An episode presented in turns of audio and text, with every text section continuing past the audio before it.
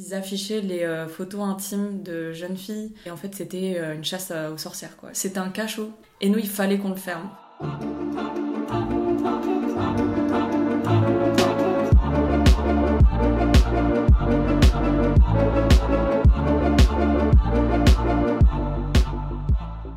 Pam 73% des femmes ont déjà été victimes de violences sexistes ou sexuelles en ligne.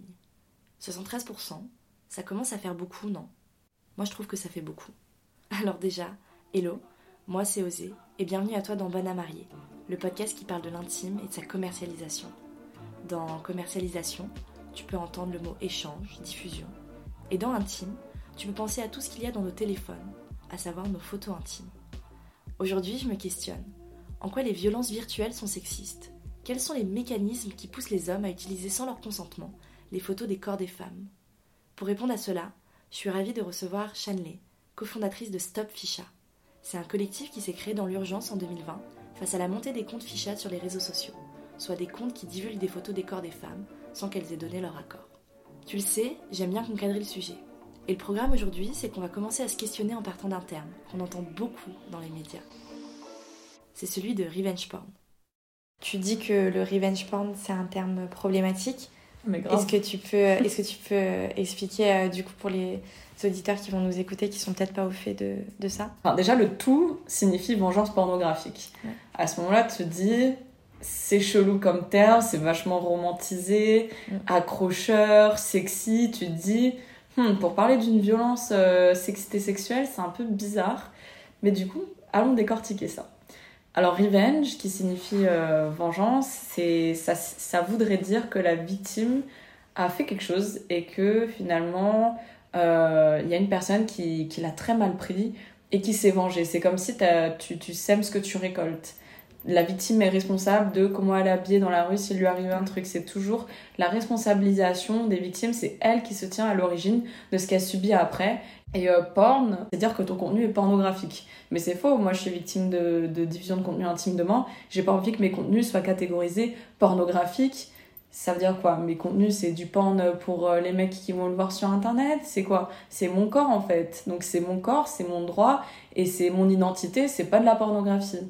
En français, du coup, on dit diffusion non consentie de contenu intime ou contenu euh, sexuel, à caractère sexuel. Et en anglais, nous, on a un terme, moi, c'est le terme que j'adopte le plus, qui est euh, image-based sexual abuse. En fait, on va venir sexualiser. Je trouve que c'est un peu une sexualisation, une hypersexualisation des corps. Parce que, par exemple, dans les contenus intimes qui ont été diffusés sur Internet, on retrouve de tout. Des parties intimes, des boobs, etc. Bon, voilà. Mais on retrouve aussi parfois des photos de dos mais qu'est-ce que c'est un dos finalement? Est-ce que c'est vraiment sexuel? Ça va être euh, considéré comme du porn, mais est-ce que le dos d'un mec, ça va être considéré sexy, sensuel ou porn comme ça? Mm-hmm. Donc euh, je pense que finalement c'est vachement une vision euh, du male gaze, male gaze qui est le regard des hommes. et de la vision patriarcale tout simplement. Mais il y a aussi les photos prises sous la jupe, les photos prises, je sais pas, à la plage, les photos qui ont été hackées. Il y a tellement de schémas. Donc nous on fait attention à bien distinguer les différents, tous les différents mécanismes. C'est important.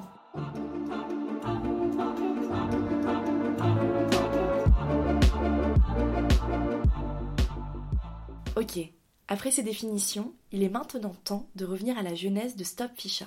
Mais au fait, ça veut dire quoi concrètement Ficha Sur les réseaux sociaux, il y a eu une explosion pendant le confinement de comptes qui s'appellent compte Ficha. Donc Ficha qui est le verlan d'affiche, donc euh, affiche qui signifie afficher quelqu'un, tu vas l'humilier, tu vas, la slut shamer quand c'est une fille. Le slut shaming, voilà un terme qui mérite une petite définition. En fait, c'est le comportement qui consiste à intimider, culpabiliser, stigmatiser toute femme dont l'attitude ou le physique serait jugé trop provoquant ou trop ouvertement sexuel. Exemple, elle l'a bien cherché la salope à faire la pute en m'envoyant des nudes. Pardon pour la vulgarité, mais je me devais d'incarner le rôle des harceleurs. Et en fait, euh, ces comptes ficha donc, étaient répertoriés par département, par euh, ville, par bahut. Et en fait, ils affichaient les euh, photos intimes de jeunes filles, souvent de collégiennes, de lycéennes, avec leurs informations personnelles. Et, et en fait, c'était une chasse aux sorcières, quoi. Ça a commencé sur Snapchat. Et en fait, c'est ma petite sœur qui est là, qui est juste à côté de nous, coucou Eva, mm. qui a découvert ces comptes-là. Puisqu'elle avait vu des filles de son lycée euh, qui était affiché sur deux comptes ficha de la ville d'où elle étudiait. Et, donc, du coup, c'était sur Snapchat. Il, y a eu il y a eu un compte, deux comptes, trois comptes, puis tout plein qui ont débarqué par la suite. Puis, petit à petit, ces comptes-là ont commencé à se disperser sur d'autres plateformes. Logique, ça a fait un peu effet dominos. Les gens ont voulu créer des comptes ficha comme ça et vouloir à leur tour avoir du buzz. Et il y a aussi le fait que la modération de Snapchat a commencé petit à petit à réagir, mais vraiment lentement. Mais il y avait quelques comptes qui étaient supprimés. Et donc à partir de là, donc on est parti de Snapchat, puis ça allé sur, euh, sur Twitter, sur Instagram, puis sur Telegram. Telegram, où là vraiment on a mené des batailles euh, pour fermer ces comptes et que finalement aujourd'hui ces comptes sont toujours actifs depuis deux ans. Ok. Voilà. Quand tu dis bataille, euh, t'entends quoi? Enfin, du coup, il y a tout ce, vocabulaire lexique. Euh, c'est quoi Comment on fait pour euh, fermer ou comment on fait pour atténuer la diffusion de ce, genre de contenu? Mm, mm. Bah, En fait, nous, quand je parle de bataille qu'on a menée sur, bah, sur tous les réseaux sociaux, sur Internet tout entier, mais surtout sur Telegram, c'est vraiment un terme qui est fort et qui, est, qui a le mérite d'être là, enfin, qui est logique d'être là, parce que vu que la modération des réseaux sociaux ne réagissait pas, que les comptes étaient toujours actifs et continuaient d'humilier, de mettre en danger des dizaines et des dizaines de victimes par jour, et ben nous on a commencé à créer un système où on veillait sur ces comptes, on avait une permanence, on avait des meufs qui étaient qui veillaient et on se faisait des tours de garde, c'est-à-dire qu'on faisait en sorte qu'il y ait toujours un œil sur ces comptes-là 24 heures sur 24. Et ensuite on avait ce système où dès qu'il y avait un compte qui était plus dangereux que les autres et qu'il y avait une réelle urgence, l'urgence allait partout, mais on devait cibler là où il y avait urgence d'agir, vraiment nécessité d'agir. Et donc à ce moment-là, on créait des systèmes de signalement massifs. Et euh, je me rappelle une fois, on était 400, euh, 400 personnes où on se donnait une date, une heure et 400 personnes qui allaient signaler un compte prioritaire à supprimer le plus rapidement possible. Et pour en arriver à ce stade-là, c'est qu'on était vraiment dans une urgence où on n'avait plus d'autre choix en fait. Et là, je pense notamment à cette fois, on a réuni 400 personnes du coup, et c'était contre un groupe, un compte, Ficha sur Telegram, qui réunissait 233 000 membres et qui affichait chaque jour ah, des dizaines de dizaines de photos intimes de meufs. Et c'était trop grave. À un moment, ils diffusaient des, des, des vidéos de viol, des vidéos de d'enfants. ça devenait hmm. un. Je sais même pas comment appeler ça, une cave. C'était un cachot. Enfin, je le vois comme ça. Et nous, il fallait qu'on le ferme, en fait. C'était hors de question qu'on continue comme ça.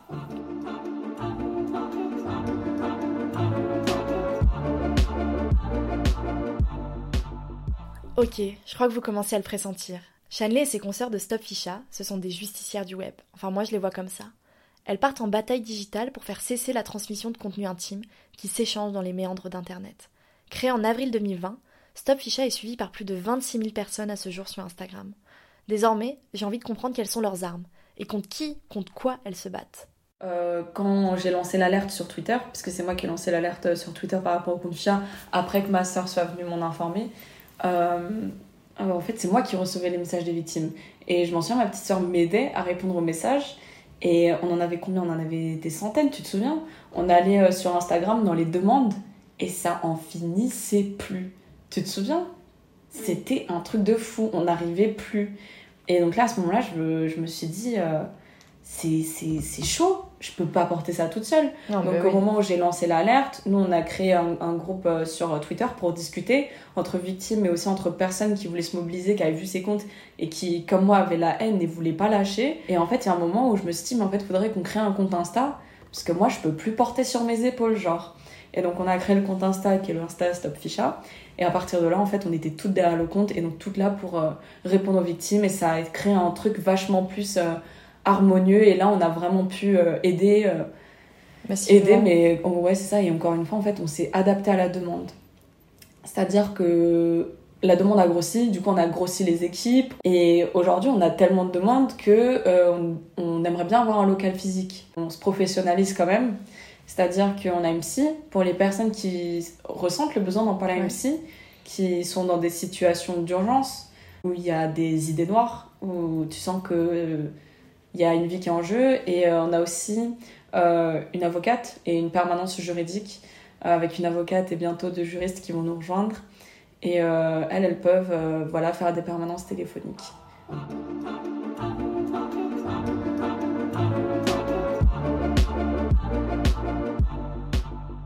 Fait, c'est qui les victimes? Il y en a plein.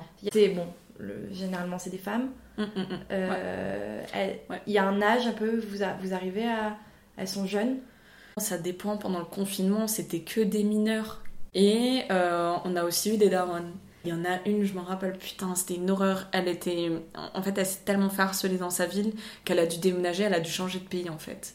Et on l'a accompagnée dans ce process de changement de pays. Je sais pas si on se rend compte, c'est un truc de fou en fait. Euh, Et ça, c'est une histoire parmi, waouh, des centaines d'autres, quoi. Mais bref. Et du coup, aujourd'hui, les profils sont vachement variés. On a aussi des majeurs, des mères de famille, des personnes plus âgées. On a aussi des garçons, souvent jeunes, qui sont victimes de chantage à la cam. On en parle dans le livre, ça, c'est vraiment une dynamique.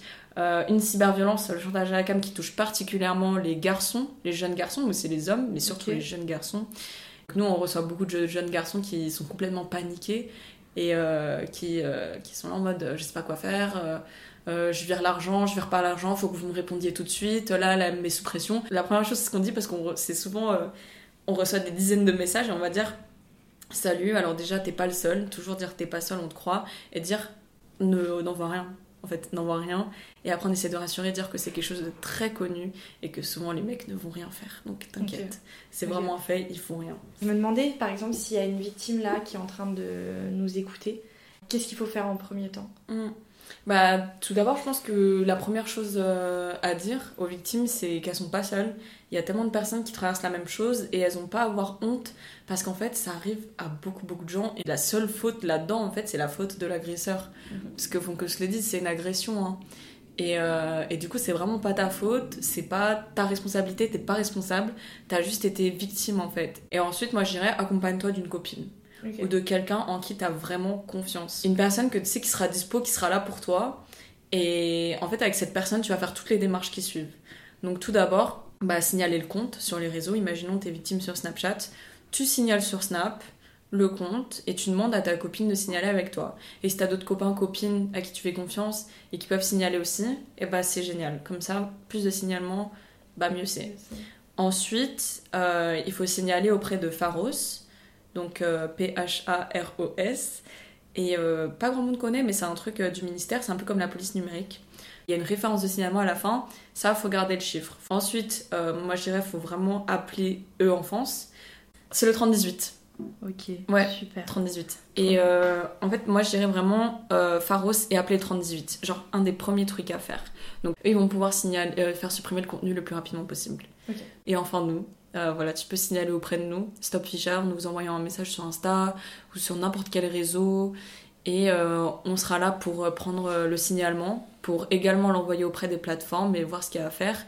Et aussi, on peut venir t'accompagner moralement, psychologiquement, si tu veux, parler à une psy qui est formée ou avoir une aide juridique avec une avocate gratuitement qui va pouvoir te dire quels sont tes droits, comment t'armer, comment déposer plainte, etc. Donc, on peut toujours déposer plainte. Et là, encore une fois, je conseille d'imprimer tous les contenus ou au moins de les garder quelque part sur ton tel ou sur ton ordi dans un dossier. Mais dans tous les cas, faut apporter les preuves. Et s'il y a l'heure et la date et le réseau social qui sont euh, mentionnés avec chaque screen, c'est le top.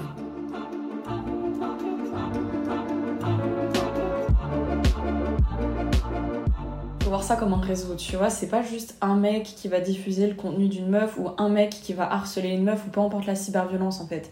Souvent ça se fait en meute, c'est-à-dire que plus tard il va être rejoint par d'autres mecs, tu vois, il y a une fraternité qui se crée des souvent boys dans clubs. les cas de euh, cyberviolence. Ouais, exactement. Euh, par exemple, dans les cas, euh, bah moi j'ai rencontré une victime de cyberharcèlement l'autre jour, donc euh, voilà, ces infos étaient doxées sur internet, et en fait ça part d'un homme, et en fait cet homme s'est fait aider par ses autres potes, et finalement ses autres potes, et bah ça a tourné, et maintenant aujourd'hui c'est une meute qui la cyberharcèle depuis genre 2017. Et, euh, et en fait, ils créent des, des. Ils vont créer des conversations, ou bien ils vont essayer de trouver des nouvelles façons de la nuire. Enfin, c'est vraiment des, du harcèlement, c'est des méthodes de bullying, et ça lâche pas. Ils se renforcent, ils sont motivés, il y a un noyau dur.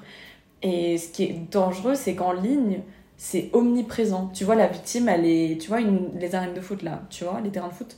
C'est comme si tu mettais une victime sur le terrain au milieu et que tu as toute la foule autour, dans le public, qui va venir lui jeter des pierres.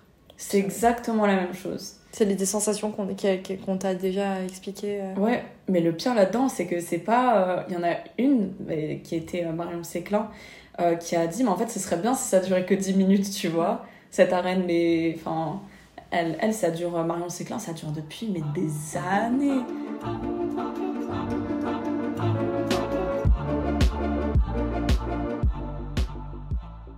Maintenant qu'on commence à appréhender l'ampleur du phénomène, j'ai envie de savoir une chose. Quels sont les besoins pour lutter concrètement contre ces cyberviolences sexistes et sexuelles? On a besoin de réseaux sociaux qui régulent, on a besoin d'un État qui, qui fasse des campagnes en fait sur ce qui se passe. Au moins des campagnes de com, c'est le minimum qu'on demande et c'est même pas le cas aujourd'hui. Là, je vais sur Telegram, je peux te dire euh, les communautés qu'il y a là maintenant tout de suite. Sachant que Telegram, maintenant, on n'a plus le droit de faire des signalements massifs comme on le faisait, faisait avant, puisqu'il y a eu l'entrée de la loi Avia, qui est une bonne loi, qui lutte contre le cyberharcèlement et d'autres formes de cyberviolence, mais qui, malheureusement pour nous, euh, considère que les signalements massifs sont du cyberharcèlement. Ok. Voilà, donc à partir de ce moment-là, on a eu cette arme qui était notre arme, qu'on ne pouvait plus utiliser. Aujourd'hui, en tant qu'association, on est en dépendance de l'État, on est en dépendance des réseaux sociaux, on est en dépendance de toutes ces institutions qui finalement aujourd'hui ne nous regardent même pas. Mhm. Et c'est pour ça qu'on les... We hold them accountable. Je sais pas comment dire en français. On accompagne les victimes, on leur donne un accompagnement moral, psycho, psychologique, euh, juridique. On a des professionnels avec nous. Mais nous, nos moyens d'action sont très limités. Ils sont limités à ça. La responsabilité dans ce genre de situation, elle est tenue par les plateformes est tenue par les utilisateurs. J'imagine qu'il y a beaucoup d'anonymat euh, au, niveau, au niveau des gens qui euh, partagent euh, ces photos-là ou ce contenu. Alors déjà pour la question, ok moi je vois deux réponses à ta question. Tout d'abord l'aspect anonyme, il faut savoir que l'anonymat existe très rarement, dans très très très peu de cas, c'est une minorité. On arrive toujours, même si tu vas te présenter sous anonyme avec un pseudo, bah en fait ton compte tu l'as créé comment? Tu l'as créé grâce à un numéro.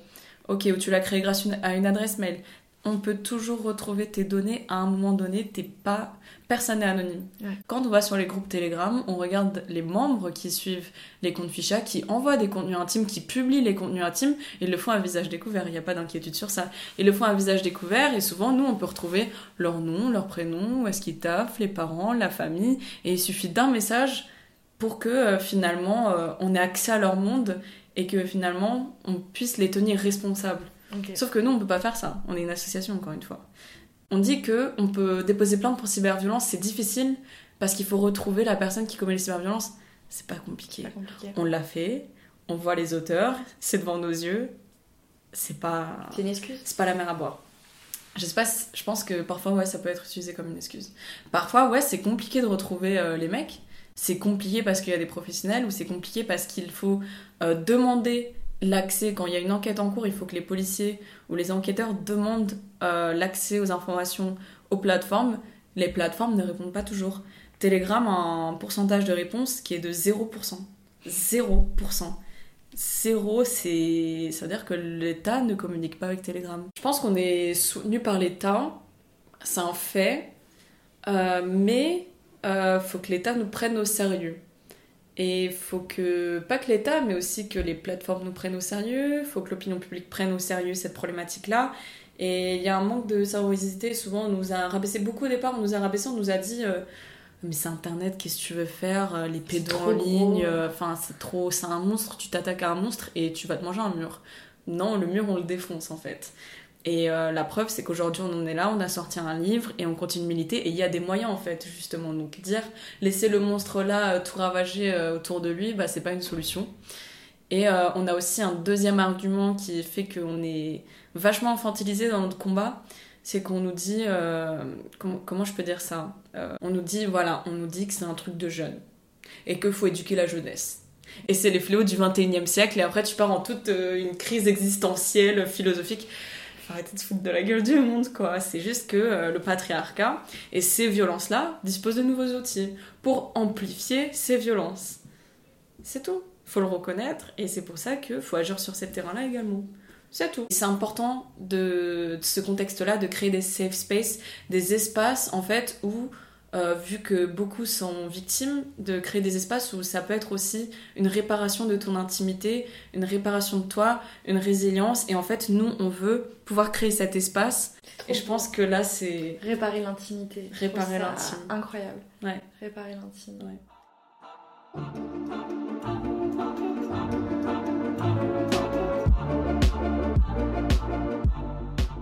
Le mur, on le défonce. J'adore quand Chanel dit ça. Je me rends compte à quel point les personnes mobilisées avec Stop sont de véritables justicières. Pointer du doigt les violences et accompagner les victimes, voilà des solutions concrètes pour réparer l'intimité de toutes ces femmes à qui on en a volé une partie. Je voudrais terminer en m'adressant à toutes les victimes. Vous n'êtes pas seules et on vous croit. Moi, je vous crois. Et voilà, on touche déjà à la fin du deuxième épisode du podcast Bonne à marier. Si ça t'a plu, n'hésite pas à me le dire, avec 5 étoiles par exemple, ou en partageant le podcast autour de toi. Tu peux retrouver plein de contenus féministes sur mes réseaux sociaux, Zoé Hospitalier sur Instagram, Osée sur YouTube. C'était Chanley Clément McLaren en exclusivité pour Bonne à marier. À l'écriture et à la réalisation, Osée ou Zoé Hospitalier, c'est comme tu veux. À la production et l'édition, Maëva Dussault. Et à l'identité graphique, Manon Eville. Et on revient bientôt dans tes oreilles. Bye